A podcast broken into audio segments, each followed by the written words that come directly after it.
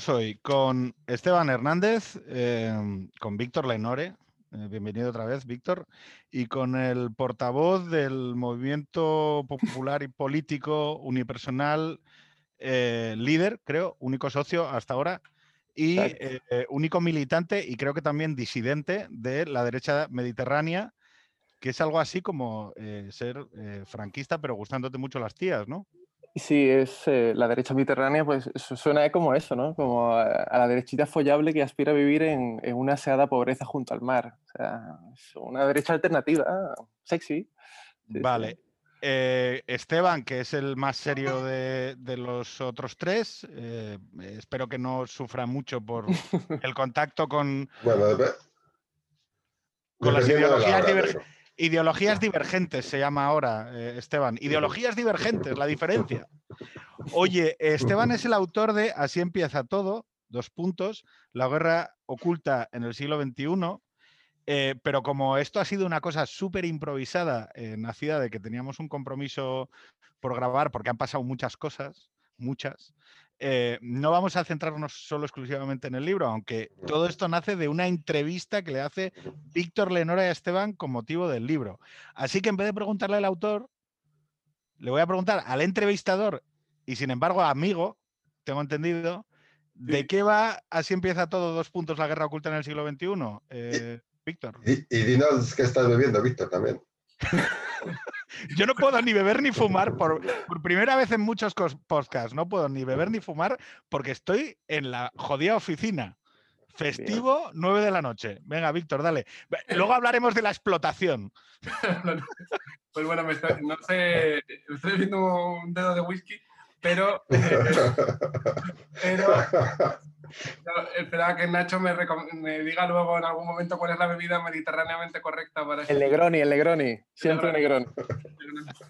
Pues nada, el libro, yo creo que la gente, las personas que sigan eh, las columnas de Esteban eh, eh, ya tendrán una idea de los ejes eh, que, que va el libro, ¿no? Como el, eh, la fuerza de la economía financiarizada contra, contra la economía productiva y como en esta guerra, por ejemplo, va ganando la primera y arrasando la segunda, ¿no? Eh, ya paseamos por cualquier barrio de nuestras, de nuestras ciudades y lo que vemos son eh, negocios cerrados, se alquila, se vende, se traspasa, se han convertido en ciudades fantasmas, ¿no? Y también hay, el libro tiene también tramas culturales y, y una trama muy fuerte geopolítica eh, que, que habla de una de las situaciones más importantes eh, de ahora, que es la guerra entre China y Estados Unidos.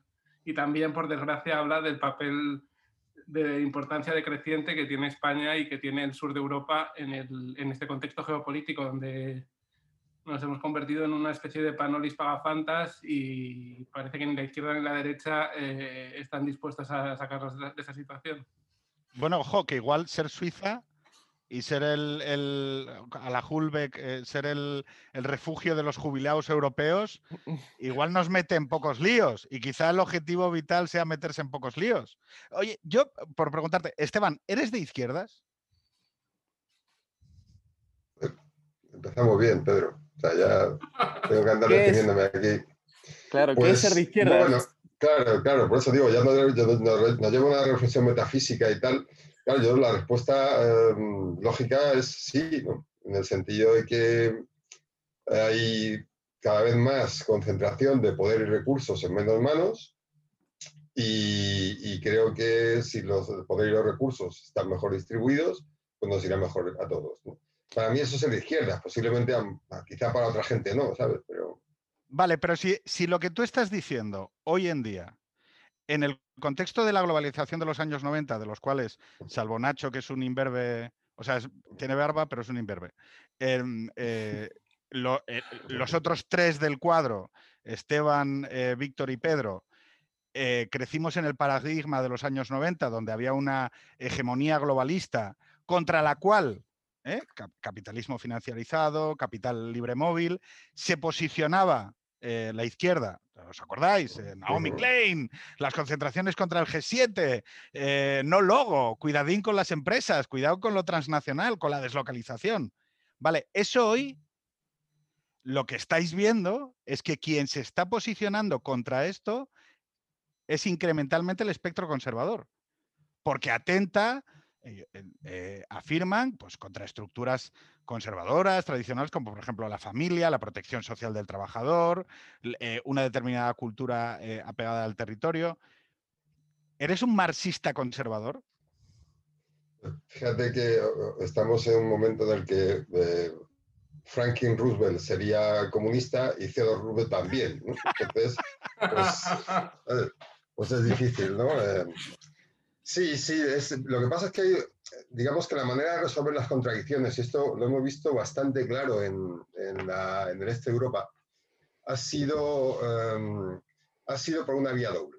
Tú tenías eh, un régimen neoliberal hasta 2008 que gira en, esos estados hacia un régimen más mm, eh, de mayor protección para sus nacionales. Lo hacen por la vía religiosa, lo hacen por una vía eh, semiautoritaria.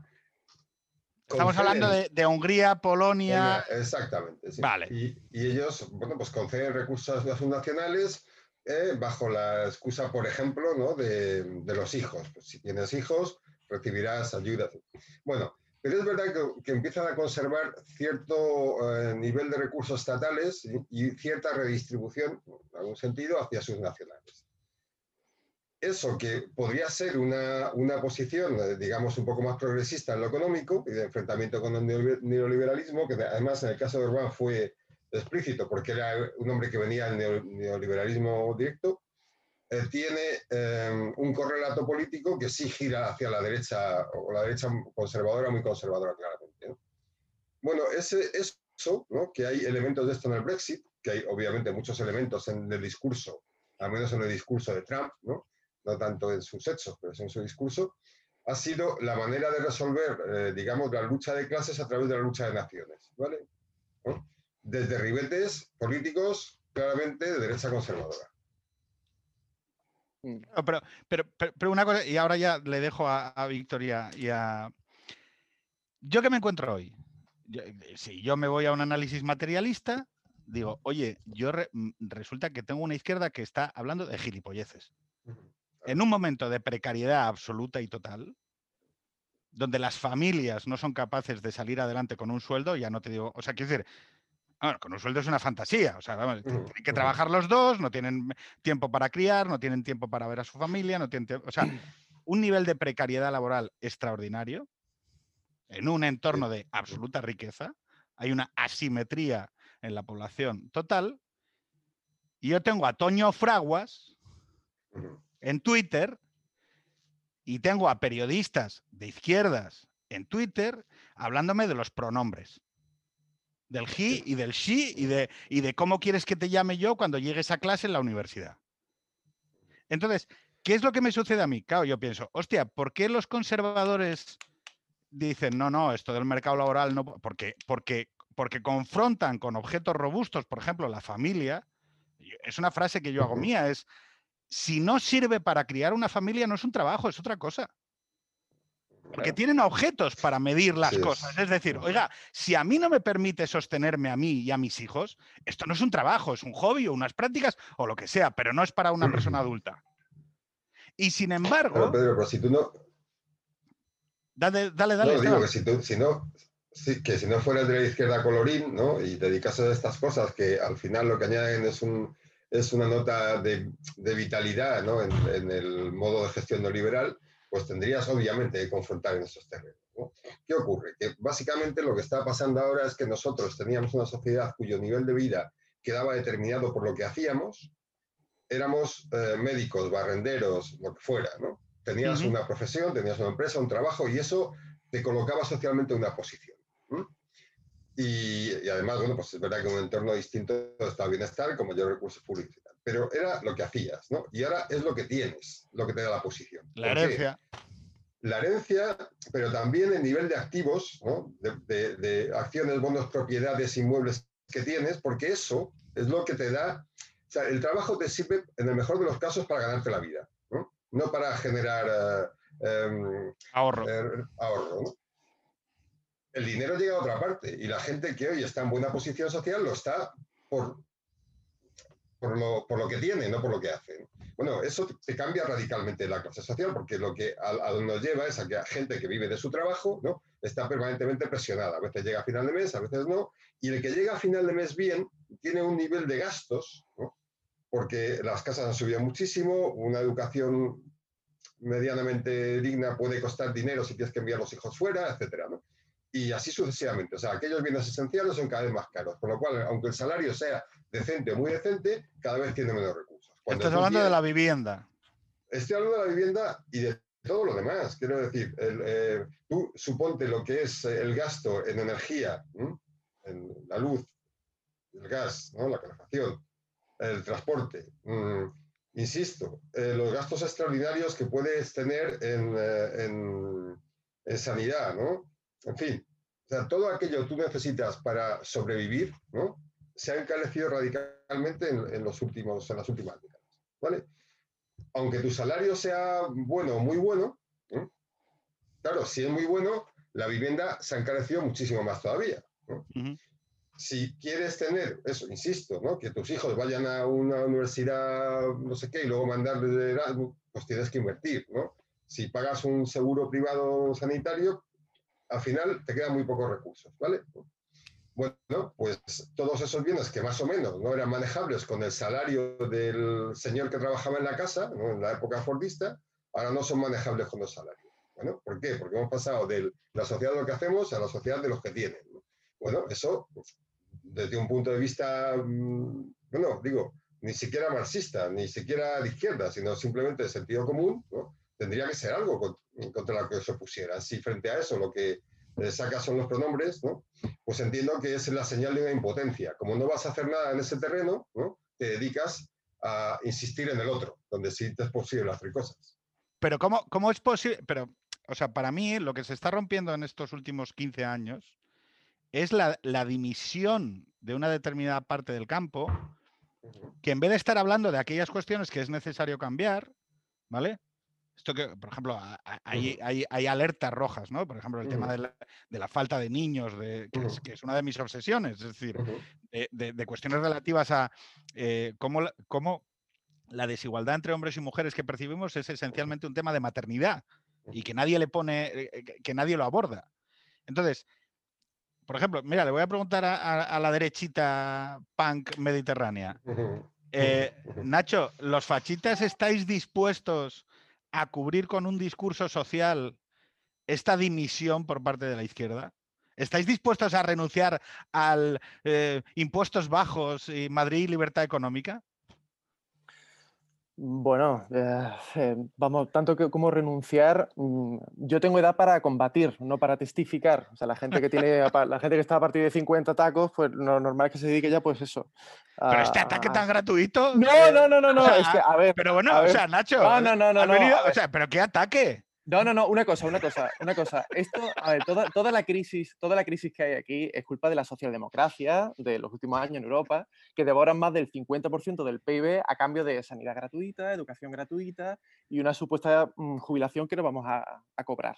Nada más que, vamos, tienes los números, no te salen por una cuestión demográfica y una, pues, y una cuestión de tiempo. ¿Qué pasa? Que eh, lo que dice Esteban, ¿no?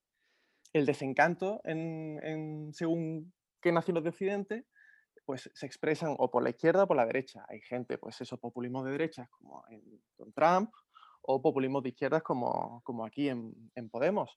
Y la generación boomer, es decir, la generación de mis padres, ha hecho que mi generación, la generación millennial, que supuestamente era la mejor generación, la más preparada y tal, tenga una alta precariedad laboral, tenga pues eh, una generación que no tendrá ahorros, ni vivienda, ni jubilación, ni nada. Y ha creado monstruosidades como, no sé, como las empresas de, trabajo temporal, han hecho que nuestros títulos no valgan una mierda, porque hemos confundido aprobar con aprender.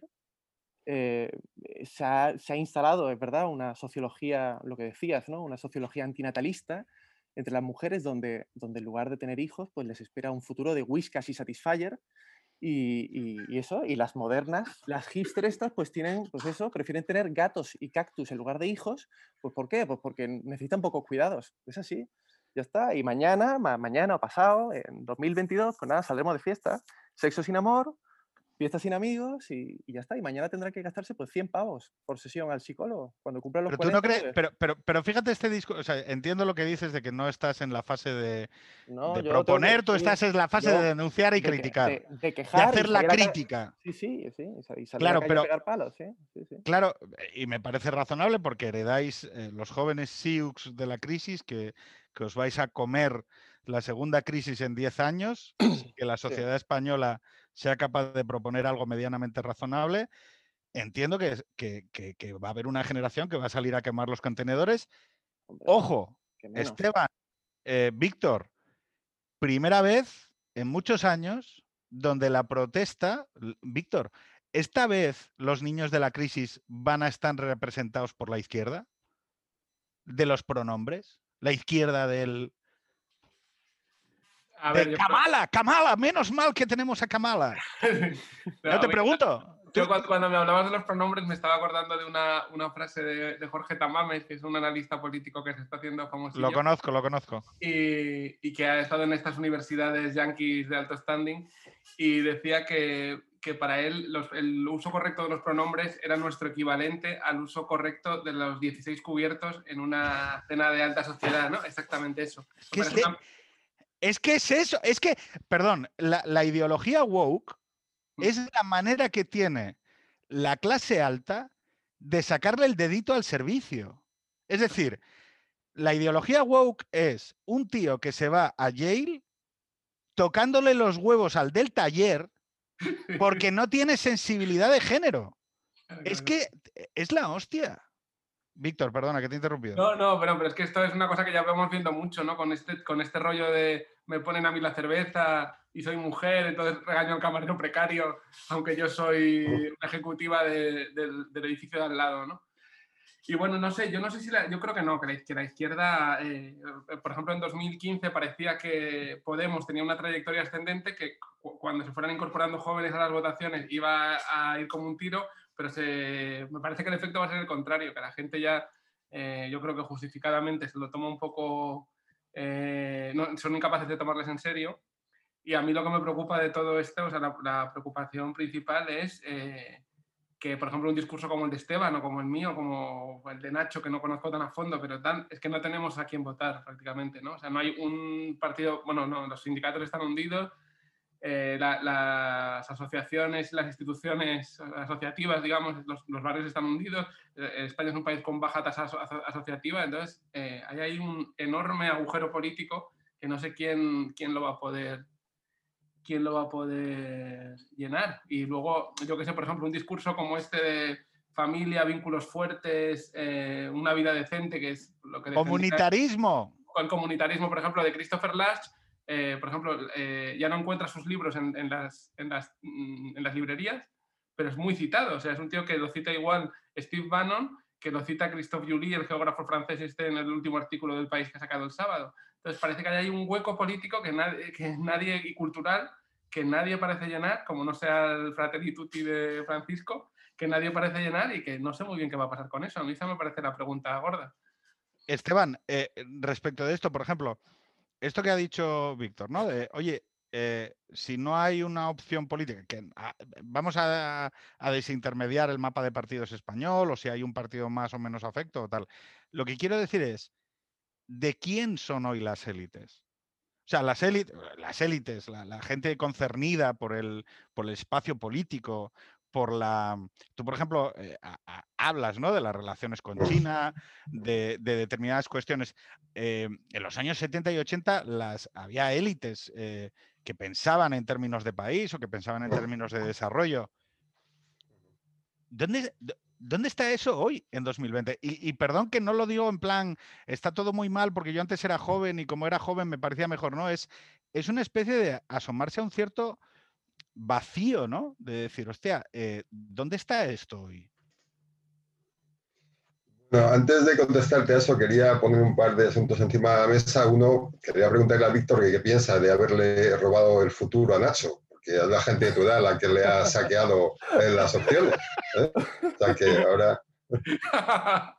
Bueno, en segundo lugar, estamos poniendo el acento en la, digamos, estupidez de la izquierda, ¿no? Que, o en la renuncia, ¿no? La izquierda a, actuar en la realidad, pero también tenemos que poner el acento en, la renuncia de la derecha. ¿Cómo es posible que... hagámoslo, hagámoslo. Que, y en ese sentido también valor de las élites, ¿no? Cuando tú eh, tienes valores conservadores, por ejemplo, en la familia, este tipo de sistema económico eh, hace imposible tener eh, lazos fuertes y vínculos em, familiares estables. ¿no?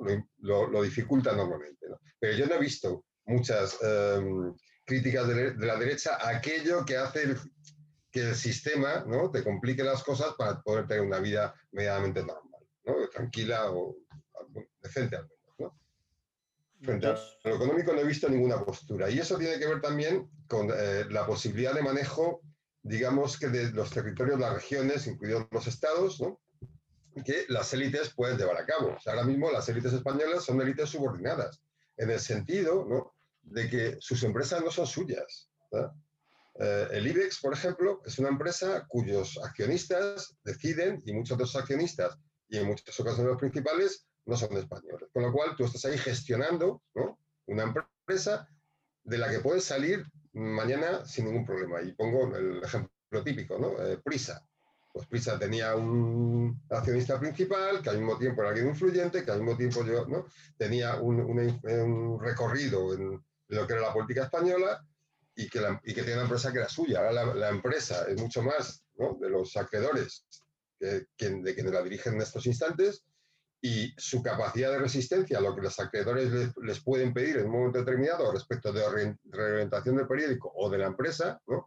pues es muy limitada, muy limitada. Con lo cual, y este caso de prisa es general, ¿eh? no es, o sea, pongo el acento porque es un, caso muy obvio, pero está generalizado. Claro, cuando tú no manejas tu empresa, es mucho más complicado que pienses a largo plazo. Como tú no manejas tu país, es mucho más complicado que pienses a largo plazo. Y esto es parte del problema de las élites que tenemos. Que tenemos unas élites que eh, ya nos... Si es verdad que la situación es compleja y que tal y como están las cosas, es difícil sustraerse de esa dinámica, pero también podías pensar, ¿no? junto con el manejarte en este instante difícil, podías pensar qué hacer para que, para que el medio plazo fuera mejor. ¿no? Y ese aspecto estratégico está absolutamente ausente. Eh, y en muchos casos están a toma el dinero y corre. ¿no? Bueno, pues eh, digo que desde la derecha también esto debería merecer una crítica directa porque afecta a su esencia. No, no, eh, es que, o sea, es que el gran problema que hemos tenido, Esteban, te, compro totalmente la te, te lo compro totalmente. La hegemonía liberal, cuando decimos, vosotros decís, cuando digo vosotros, la gente de izquierda dice neoliberal. Yo lo que digo es que desde 1989 lo que sucede es que el derrumbe del bloque soviético, uno, eh, reduce el nivel de exigencia de muchas sociedades occidentales respecto de sus propios conciudadanos, respecto del reparto, la redistribución o de las limitaciones al poder, que es lo que estamos viendo ahora, que es un, proceso, un gran proceso de concentración de poder, que como no tiene un modelo contra el que oponerse, ¿no? Eh, pues estamos viendo, eh, estamos viendo excesos del poder, los toques de queda, eh, no, ahora declaro el estado de excepción seis meses. Oiga, pero ¿qué cojones es esto? Mm. Claro, como ya no hay una Unión Soviética contra la que tenemos que ejercer un modelo virtuoso, muchas cosas se han caído. Y el otro elemento que actúa, uno era ese, y el otro elemento que actuaba muchas veces de freno de esa explotación, eh, añadiendo términos Foucaultianos, ¿no? de esa explotación, de esa búsqueda de, seres para la explotación del sistema capitalista, ha sido que la agenda conservadora, que exigía, que tenía términos robustos contra los que confrontar el modelo y decir, oye, esto está traspasando determinados límites.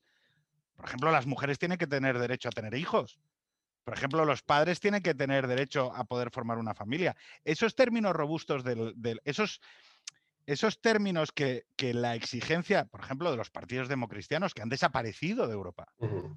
Han desaparecido. O sea, quiero decir, eh, claro que yo hago enmienda a ese espectro de la no izquierda también, porque esa hegemonía liberal ha hecho que muchos de los elementos eh, característicos del pacto de posguerra desde el 40 en adelante desaparecieran de la coalición, ¿no? Oye, no, bueno, si la gente lo acuerda libremente, oye, que pues que trabajen 12 horas. ¿Qué más da? Entonces, y, acabo, con una, acabo con una última cosa y le, digo, y le dejo a Nacho. Y otro elemento esencialísimo es la existencia de un capital móvil que ya no se siente apegado a un territorio. Es que ahora mismo el capital le tira de los cojones si despide a 5.000 tíos en, en Cuenca. Porque le da igual, porque le da exactamente igual. Y claro, claro que ahí hay que hacer una absoluta reflexión, como por ejemplo el hecho de que estemos creando gigantes de la información, Amazon, Facebook, Microsoft, Google, y que por primera vez en la historia no haya nadie, nadie que esté estableciendo en el discurso público que igual estas empresas hay que romperlas, joder. ¿Que qué coño es esto de.? O sea, que lo hemos hecho con el ferrocarril, que lo hicimos con los periódicos, que lo hicimos con las teles. ¿Cómo que no hay un debate sobre romper Google y Sí, fragmentarla en cachitos? ¿Qué coño es esto? Por ejemplo. El Nacho, dale. No, digo que el- el- es lo que, lo que estabais comentando. Es que habéis comentado tantas cosas, pero sí, sí, vamos, hay un Somos gente muy interesante, Nacho. Venga, dale. No, el, el conglomerado GAFA, ¿no? Que dice que es Google, Amazon, Apple y Facebook, ¿no? Pues, eh, pues esta gente tiene más poder que Etiopía, ¿sabes? Entonces, eh, concuerdo mucho con lo que dice Esteban y, y con lo que dices tú, Pedro, y seguramente con lo que diga Víctor. Sí que estamos todos en el mismo barco. Y hay gente, y ya te digo, estamos aquí hablando gente de izquierda y de derechas. O sea, gracias al liberalismo vivimos una época, pues, postdemocrática, ¿vale? Es decir, que las élites supranacionales toman partido y toman control sobre Estado-nación, como es España, como es eh, Estados Unidos, etc. Y, eh, y- y todos sabemos que el liberalismo es, pues eso, la ideología de la limitación del poder. Coño, pues a base de limitar el poder político, el liberalismo entrega todo el poder a entidades que no podemos controlar, como son los mercados. Nos prometen felicidad a cambio de capitalismo financiero y una sociología individualista y hedonista y nos dice, oye macho, pues mira, serás próspero, eh, tendrás curro, eh, serás libre, podrás consumir lo que quieras. O sea, hoy la felicidad la encontramos en cualquier tienda, cualquier forma de felicidad. Se hace negocio con Dios, con el cuerpo, con cualquier cosa, ¿no? ¿Y qué te pide el sistema a cambio de eso? Pues que no seas nadie, que abandones tu tradición histórica, que hables inglés, eh, que no tengas familia, que abortes, que consumas parejas sin parar, que te distraigas con 2.000 estímulos en Instagram, eh, que te mates a pajas en X y veas Netflix, una maratón de Netflix, y que sustituyas los hijos por gatos. Pero una cosa, mm, hay un equívoco que, que sí que me gustaría corregir y, que veo mucho en Twitter y, y no me... mm, O sea, creo que es incorrecto. Parece que hay una especie como de resurrección conservadora, pero es un espejismo, ¿vale? Eso es mentira, no hay, no hay conservadores ya en España. El conservadurismo resucita cuando ya, no, ya- cuando ya no hay nada que conservar. Es decir, es como ponerse un condón después del parto. ¿Qué coño vas Hay a una, conser- re- eh, no, no, yo lo que diría, sí, o sea, yo lo digo, ¿eh? yo creo que hay una agenda neoconservadora que es una reacción. Es- Claro, es pero, reac- o sea, reaccionarios. Claro, o sea, ¿qué coño vas a conservar si tu ideología ha sido arrasada por el progresismo liberal? El conservador lo que, lo que está, efectivamente, el conservador hoy está condenado a mutar en reaccionario. O sea, el único conservador, el único partido conservador que yo conozco, que no- que yo conozco en España es el PSOE, que lleva desde el siglo XIX sobreviviendo y manteniéndose en el poder e incluso ganando guerras a posteriori y un montón de chaladuras. O sea, que, que sí, que sí, no, no. O sea, tú, le- tú- por, por resumirlo, tú le acreditas a que el único futuro del conservadurismo en España es la reacción. totalmente, reaccionaria. claro. re-. Víctor, dale. Eh, bueno, primero que te he visto la polémica acá del reggaetón, en, el- en la cual creo que tienes mucha razón. O sea, la gente se está subiendo al puto carro de la música urbana. O sea, me tocan los huevos porque yo no soy de estos, de no, yo los escuchaba cuando tal, pero es que yo les yo escuchaba Purgan. O sea, y, y- y- y si la gente va a mi timeline, va a poder ver que yo, en los años en los que estos tíos estaban haciendo las mixtapes, yo estaba poniéndolos en Twitter. Y ah, dicho esto, eh, Avanti, Víctor.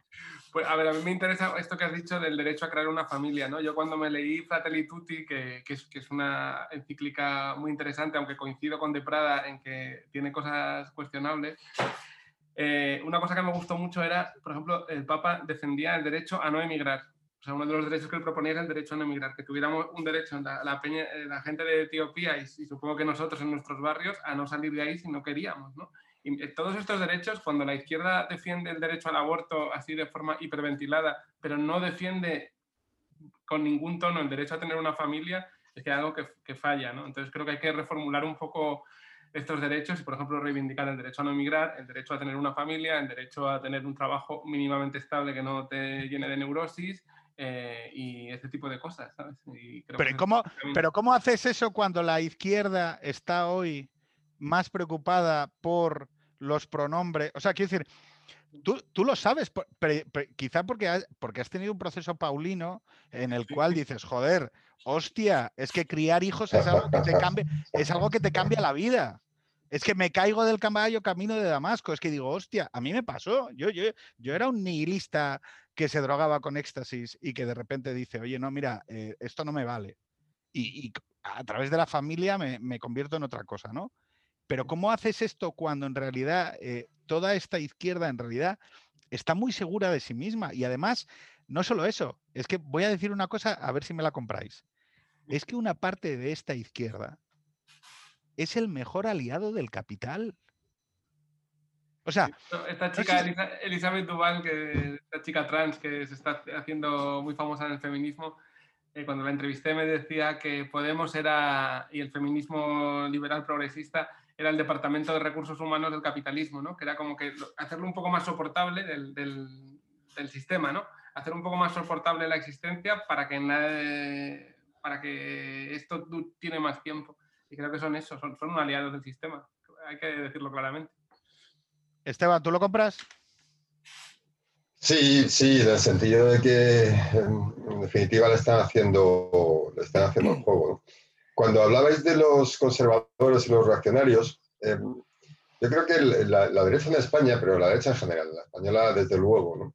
tiene un mecanismo de compensación en la que intenta conservar el poder que le queda. ¿no? Y al hacerlo se vuelve, eh, deja, de, deja de lado las ideologías y se, y se centra en la conservación del poder. Es decir, en lugar, os comentaba antes, ¿no? Pues la, la pérdida de poder progresivo que puedes tener por los fenómenos globalizadores, por la extensión de la economía, eh, por el papel de los fondos, ¿no? Lo cual quiere decir que, a las élites españolas cada vez le quedan menos espacios, ¿no? menos espacios de poder.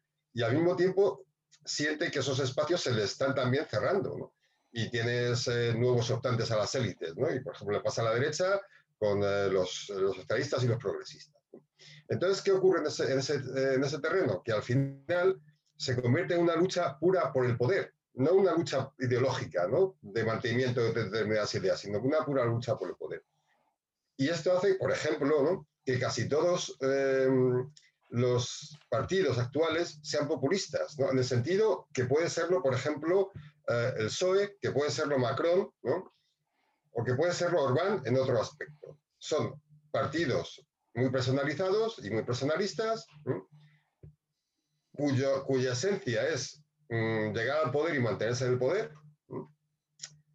y que no promueven grandes transformaciones sociales. ¿no? O sea, no, no tiene una, una, agenda ideológica de fondo que, que realmente eh, sea superior al hecho de llegar al poder y mantenerse en el poder. Esto es un deterioro de la democracia liberal enorme, ¿no? Cuando tú ya tienes un claro. montón de líderes, eso, ¿no? Pues, insisto, el propio Macron, ¿no? Crea un partido de la nada, y lo digo por citar, digamos, al, al ejemplo eh, más pro-establishment, ¿no? Porque Macron ¿no? lo es, ¿no? Y, y, y, Sánchez también, ¿no?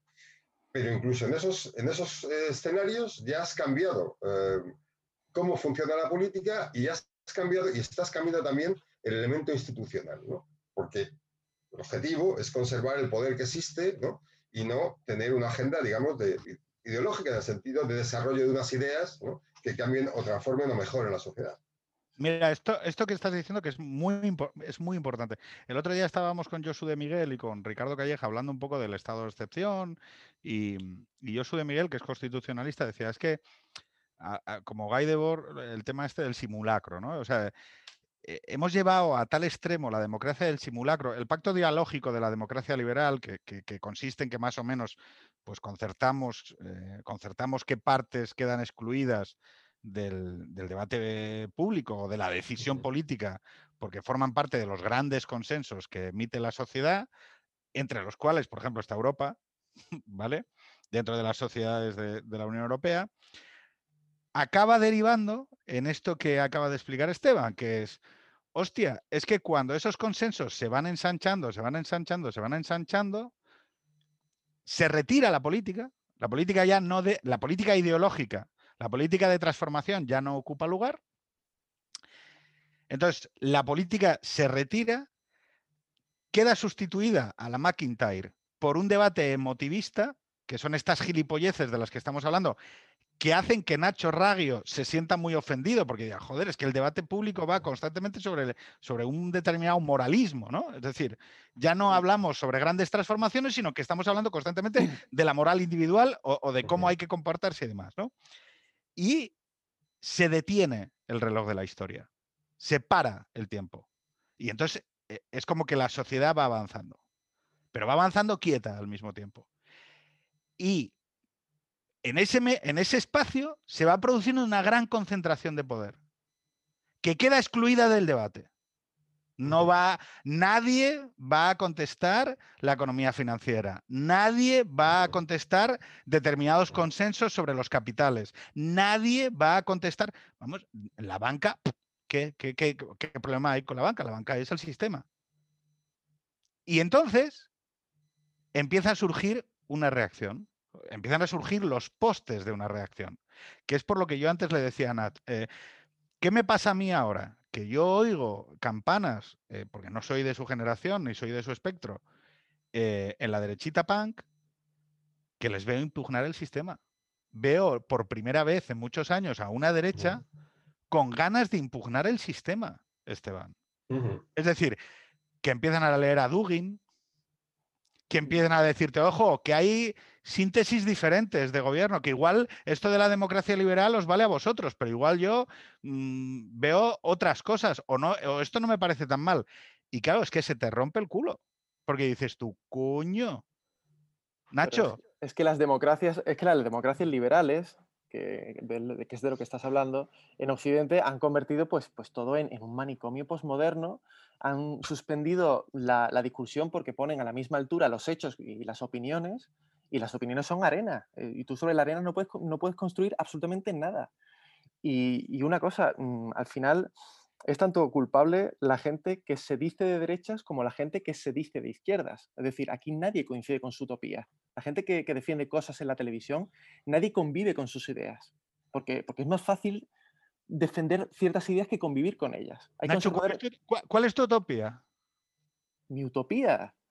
Mi utopía total, total, total. Bastan- vamos, eh, por ser precisos, yo suspendería la democracia por una tecnocracia mediterránea antiposmoderna, por así decirlo. O sea, ¿vale? tú quieres eh, la, la introducción de los tecnócratas en el 1963 en España a través del Opus Dei con el gobierno de Carrero Blanco. Es más o No, menos no, no, no, no, no, no nos vayamos a... O sea, a- no nos Follar, vayamos- o sea, tapar un poco la bragueta, tapar un poco la bragueta y luego por ahí. No, no, a ver, lo, lo mío, lo mío es una utopía, ¿vale? O sea, que no, no está nada y tal. Pero ¿por qué tecnocracia? Pues, pues, pues porque cuesta mucho más dinero, mm, cuesta mucho más dinero saber que creer. Creer está al alcance de todo el mundo, incluso de los musulmanes. Pero saber solo está al alcance de la gente que estudia, trabaja y se preocupa por la ciencia. Y la mayoría de necesidades vitales del ser humano, ¿vale? Son de carácter técnico, es decir, techo, comida, salud, educación y tal. Y por tanto pueden ser estudiadas por especialistas que traduzcan, pues, eh, no sé, las necesidades que nosotros tengamos en programas sociales y económicos. Coño, que tenemos un ministro de Sanidad que es filósofo. No sé si me explico. Que a mí me encanta la filosofía, coño. ¿eh? Pero, y tenemos una ministra de Igualdad que, que, fin, que ha convertido su ministerio en una sitcom eh, feminazi. ¿Entiendes? O sea, que no sirve para nada. Entonces, pues eso, yo ya te digo, ¿por qué? Bueno, te podría explicar un montón de cosas, por qué tecnocracia, por qué mediterránea y por qué antiposmoderna, pero nos tiraríamos aquí la vida. Mediterránea porque, pues en, en dos tweets, ¿por qué antiposmoderna? ¿por ¿A qué qué le ha antipo- creído- a qué le ha cre- pero primero porque yo po- posmoderno ya creo que es un contenedor. Es un No, do- no, no, no. malo. No, hombre, no, no, hombre, yo, hombre, yo sé perfectamente lo que es la, la posmodernidad, etcétera. Antiposmoderna, porque la posmodernidad quiere disolver la existencia en virtud de la nada. Es decir, las políticas posmodernas nos quieren dejar sin patria, sin familia, sin hijos, sin Dios, sin identidad, sin sexo. A cambio Pero entonces, de- de- ¿no es antimoderna?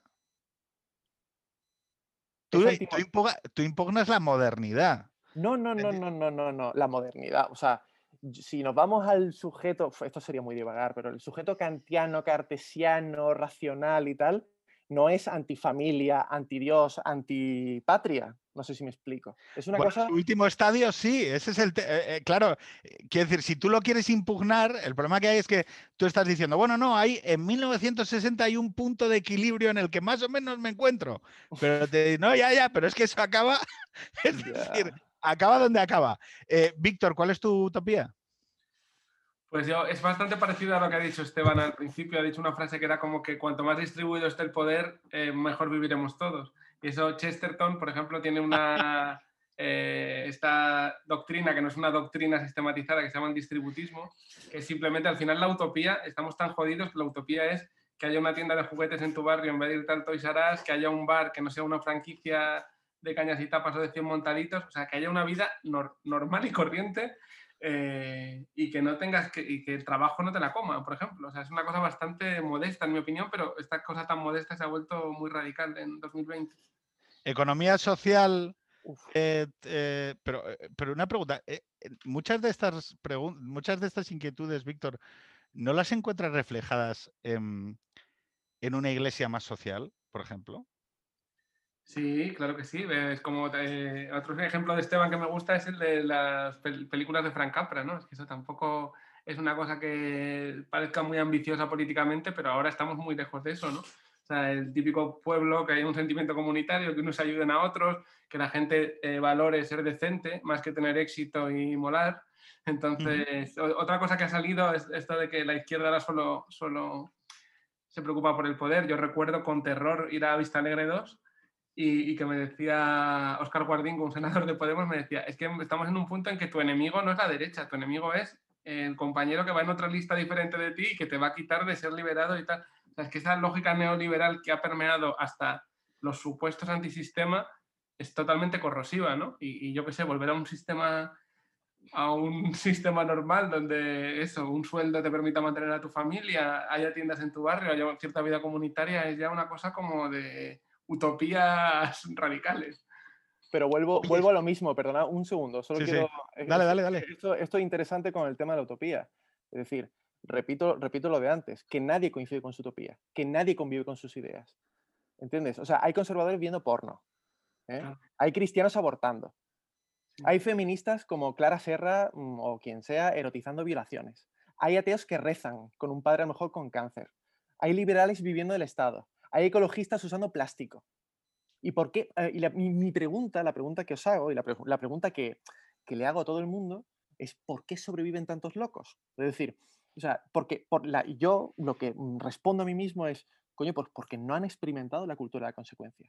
Porque la modernidad, porque este país, porque, no sé, pues porque el, confort económico del capitalismo y el etos cristiano que hay en Europa, y la seguridad social pues generan colchones sociales que impiden a esa gente que se estrelle, en los cuales me incluyo y en los cuales me incluyo a vosotros seguramente. Por eso hay transexuales defendiendo el Estado de Palestina, por ejemplo. No sé si me explico.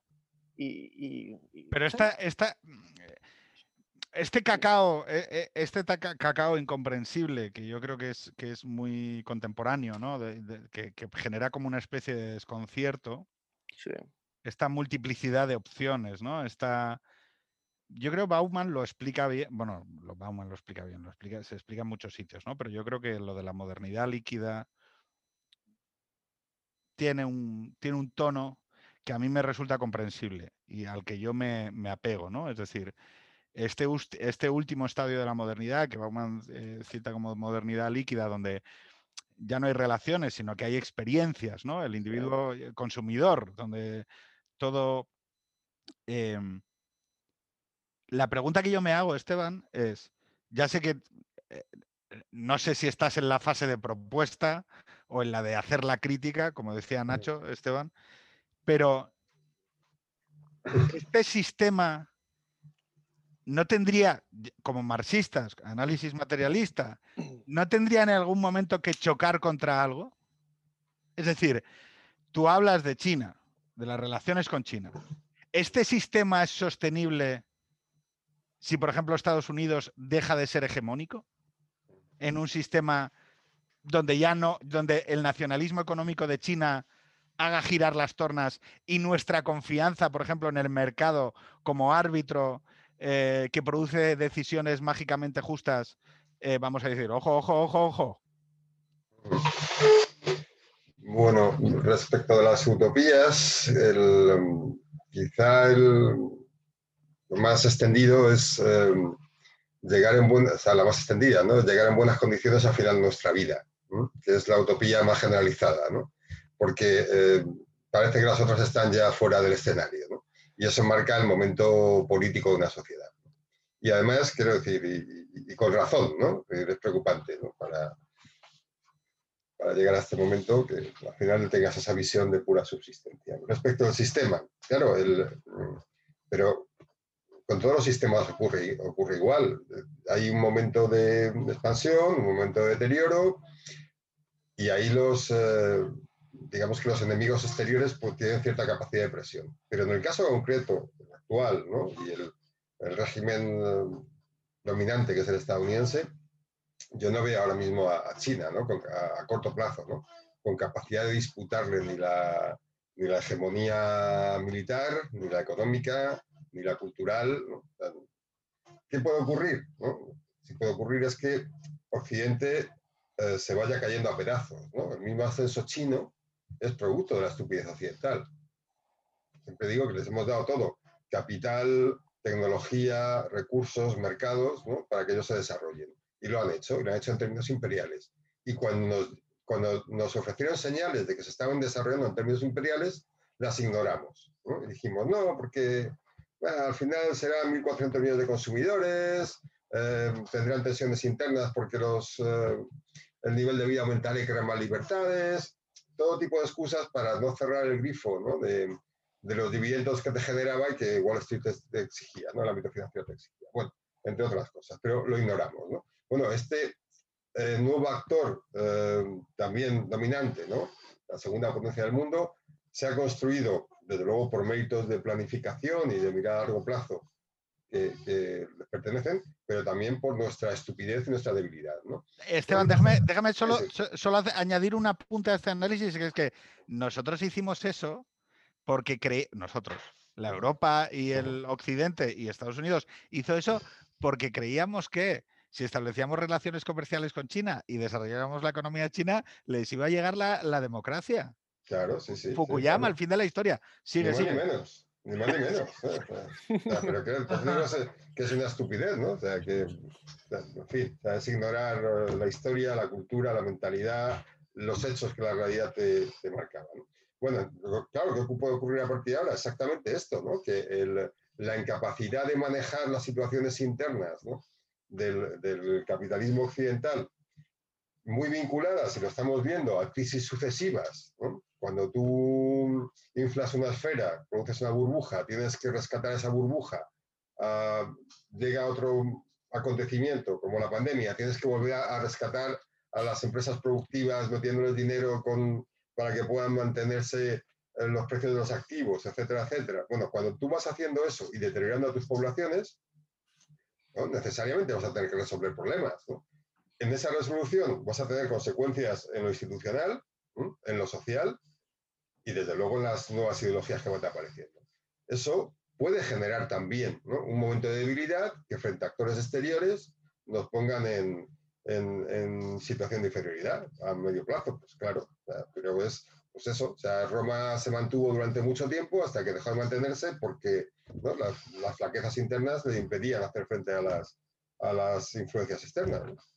O sea, ¿tú crees más como en un lento, bueno, auge y caída del Imperio Romano? O sea, 800 eh, años hasta que el Imperio de Occidente, ¿no? ¿Cómo es? El Imperio de Oriente y el de Occidente finalmente caen tras un larguísimo proceso de, deterioro. Pero, pero una cosa, para entendernos bien, pues tú fíjate cómo eh, antes de la Primera Guerra Mundial, Alemania y Reino Unido eran las potencias dominantes, ¿no?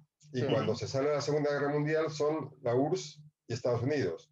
O sea, que no pasaron tantos años para que nuevos, ¿no? para que nuevos actores emergieran y ocupasen el lugar dominante. ¿no? O sea, que no, se trata de siglos, puede pasar en, en 30 años, en 40 o 50. Sí, pero tú hablas siempre dentro de la síntesis capitalista. Eso quiero decir. Bueno, porque no vemos Modernidad y capitalismo, vamos, eh, fíjate, esto ya voy a hacer una, un, un, requiebro, ¿no? Eh, Dugin, vamos a ver, capitalismo y modernidad están unidos. Entonces, eh, claro, constantemente el marco es el marco capitalista, incluso desde en Marx, Marx es un producto de la modernidad, el marxismo es un producto de la modernidad. Los fascismos de los años 30 son un producto de la modernidad. Entonces Dugin dice, ojo, no, si, lo que, si nos queremos salir de, o sea, eh, el, el- el nazismo es ultramoderno, es la expresión última de la modernidad. Es decir, eh, claro, eh, lo, que, lo que dicen algunas síntesis, eh, tesis, antítesis y síntesis, es, no, no, aquí lo que hay que hacer es pegar un salto, cortar la modernidad y establecer una síntesis de Estado-Nación que, que se ordene en otros, en otros parámetros. ¿Vale? Entonces, eh, aquí le paso la palabra a Nacho. Nacho, eh, ¿tiene alguna solución Europa en una síntesis em, como No. la de Dugin? Sí, sí, claro. eh, Estos son, hay, se puede responder esto en muchas capas. O sea, desde un punto de vista filosófico. Tú hazla en la más simpática que se te ocurra porque Vale, vale, vale, voy a nos intentar quedan 10 minutos. Vale, voy a, voy a voy a intentar simplificarlo mucho. Eh, le compro a Esteban todo, todo lo que ha dicho, porque Europa no es, no es un sujeto en extinción, sino es un sujeto extinto. O sea, perdió su hegemonía cuando vinieron a salvarla de sí misma dos veces en un intento de suicidio con las guerras mundiales, y ahora pues vivimos efectivamente en un mundo pues, pues poseuropeo, por así decirlo, donde el centro de gravedad pues, ha pasado de importancia del Atlántico al Pacífico. ¿Qué hay en Europa hoy? Pues eh, tenemos índices de productividad muy bajos, niveles de vida muy altos que solo nos pueden llevarnos a, pues eso, a la ruina. Y en ese desierto productivo, ¿de qué vive Europa? Pues de sus joyas culturales para transformarse en una especie de parque temático. Punto. Eso es Europa. ¿Vale? Eh, lo que dice Dugin, bueno, es que hablar de Duginismo ahora sí, tal, al tuntún, pero eh, vamos a. Básicamente, lo que dice Dugin es que el neoliberalismo, por comprarle un poco eh, los términos a la izquierda, ha superado la etapa efectivamente eh, nacional del liberalismo que constituyen pues una especie de homogeneización del Estado-nación. O sea, que todo el mundo sea igual. Y para Dugin, pues el sujeto político de la cuarta de la teoría política es el, el Dasein de Heidegger. Es que esto, explicar esto es un- una abstracción total. No te preocupes, te- te- la- tenemos gente, tenemos oyentes leídos. no, y pues- los que pues- no, que lo finjan. Dale. Sí, no, pues que, que- que el ser humano no puede vivir olvidando su pasado, eh, asumiendo identidades eh, falsas o inventadas, sumergiéndose en el mundialismo y, y renegando, por así decirlo, de su tierra y siendo un nómada, es decir, pues emigrando. Yo he tenido, por ejemplo, que, que irme a Malta a trabajar o a Inglaterra a trabajar y me, incluso me, me llegaron a ofrecer un trabajo en Shanghái, pero lo tuve que rechazar porque digo, oye, es que me voy a volver o sea, yo duchándome decía, pero, pero ¿qué estoy haciendo con mi vida? O sea, ¿qué voy a, qué voy a acabar en China teniendo hijos chinos y, y no sé, una cosa muy extraña.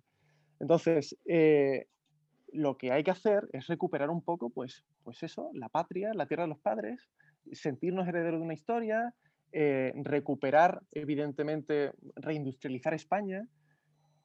En no son. Lo que pasa es que estos son, claro, expresiones casi sociológicas y, y debemos, debemos combatir, vamos, tanto la izquierda disidente de la izquierda posmoderna esta y izquierda derecha alternativa.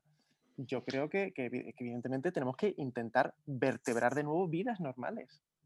¿Entiendes? Víctor, em, aparte de este comentario de las vidas normales que daría para una tesis. Bueno, joder. le- No, no, que sí, que sí, que no. eh, Nacho, que estamos en el extremo centro. O sea, si aquí no se pueden decir cosas así, entonces ¿dónde los vas a decir?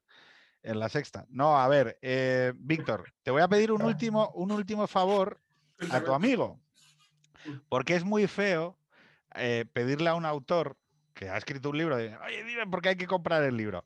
Entonces, nosotros normalmente traemos a un amigo del autor a que diga, oye, ¿por qué tiene la gente que comprar en 2020? Así empieza todo, dos puntos, la guerra oculta en el siglo XXI, de Esteban Hernández. Bueno, pues yo diría que el libro es un ahorro en el sentido de que ves el mapa de por dónde vienen las hostias, ¿no? Entonces, lo Así que- no, ah, ¿Duelen menos o no? duelen menos o, o tienes más margen para esquivarlas, ¿no?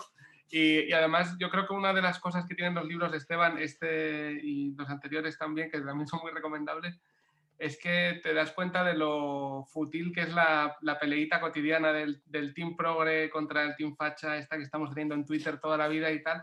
Entonces cuando lees esto dices, joder, eh, yo creo que eso es una cosa que, me ha pasado a mí y que le ha pasado a otros lectores de Esteban, que te, das cuenta de que vaya pérdida de tiempo que son estas batallitas absurdas. Vale, eh, pues Esteban, eh, como ya estamos finalizando, porque tenemos que asumir que todos tenemos compromisos familiares que atender, hay cenas que hacer, hay niños que acostar. Em, sí que te voy a pedir una cosa. Si le tuvieras que decir a alguien de 20 años, em, apelando a su responsabilidad individual en todo esto que se viene, en los próximos 10 años, desde la postura de alguien que dijera, mira, quiero, quiero que tomes la mejor decisión para ti, para la sociedad de la que formas parte, ¿tú qué le recomendarías? Y, acabamos con esto. Porque, quiero decir, abandonando el nihilismo de, mira, es que todo es una mierda y tal. O sea, ¿tú qué le dirías a alguien de 20 años hoy? déjame antes que le dé las gracias a Víctor, que ha sido muy generoso, y voy a ver si el, si el editor pone esa frase en la portada, ¿no? El mapa donde ahórrate, las hostias. ahórrate las hostias. Sí, sí, Es fantástica. O sea que, a ver si le convenzo. Bueno, eh, yo creo que había, había, que, como recomendación, ¿no? Si, si yo soy quien para recomendar nada a nadie, ¿no? Pero mm, combinaría el pragmatismo, ¿no? intenta ganarte la vida, ¿no? Intenta salir adelante y pelea por tener un futuro en el plano individual, con una convicción ética profunda en la que pelee también por las ideas, pelee por su sociedad, eh, que tenga una vida digna, hostia. Que si, no, si, si todo se centra en ti mismo y todo se centra en, bueno, pues en tu mejor individual, o, ¿no? Eh, es una vida lograda. Entonces, creo que tienes que pensar, por supuesto, en los demás, por supuesto, en la sociedad, también en tus ideales, ¿no? Tener una idea de futuro, ¿no? En, ese aspecto, que es lo que te da pues cierto, cierta paz, ¿no? Estar actuando conforme a ti mismo.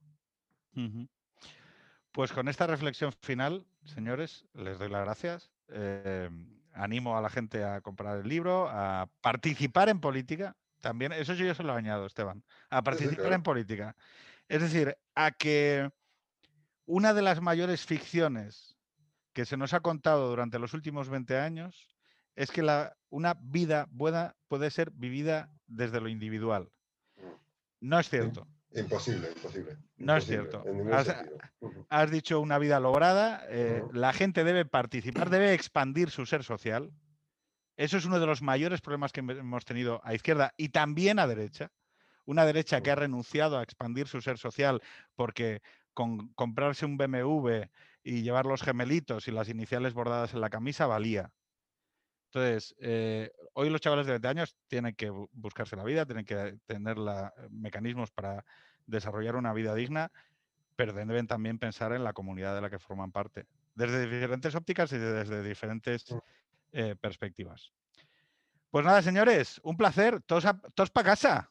Lo mismo digo, un placer. Pues, un beso, placer. Un abrazo fuerte. Nos vemos. Chao. Hasta luego.